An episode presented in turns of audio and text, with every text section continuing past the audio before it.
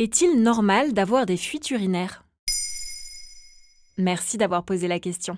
En France, on estime que l'incontinence urinaire concerne au moins 2,6 millions de personnes selon les chiffres de l'assurance maladie.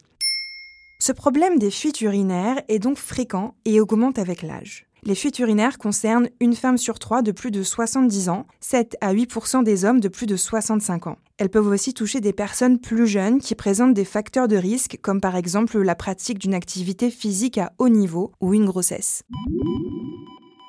Et est-ce qu'il s'agit d'une maladie? Non, l'incontinence n'est pas une maladie, mais les symptômes d'un trouble physique qui peut avoir des origines neurologiques ou psychologiques. Il s'agit de la perte involontaire des urines par l'urètre. On distingue trois types d'incontinence. Le plus souvent, elle survient lors de l'effort. Lorsqu'on tousse, lorsqu'on éternue ou lorsqu'on rit, par exemple, on parle alors d'incontinence d'effort. Dans d'autres cas, il peut s'agir d'une hyperactivité de la vessie. On ressent alors une envie d'uriner urgente et il est impossible de se retenir. On parle dans ce cas d'urgenterie. Enfin, on parle d'incontinence mixte lorsqu'il s'agit d'un mélange d'incontinence d'effort et d'urgenterie.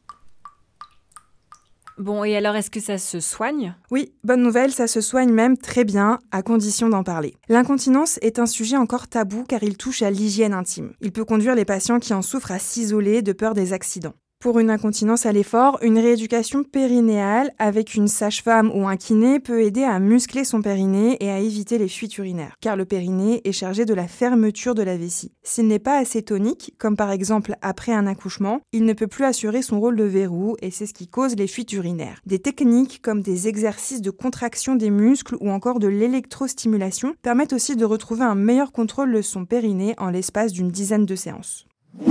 Dans le cas d'une hyperactivité de la vessie, des médicaments peuvent calmer les contractions de la vessie. Les anticholinergiques et les bêta-3 agonistes sont alors prescrits par le médecin pour faire disparaître les fuites.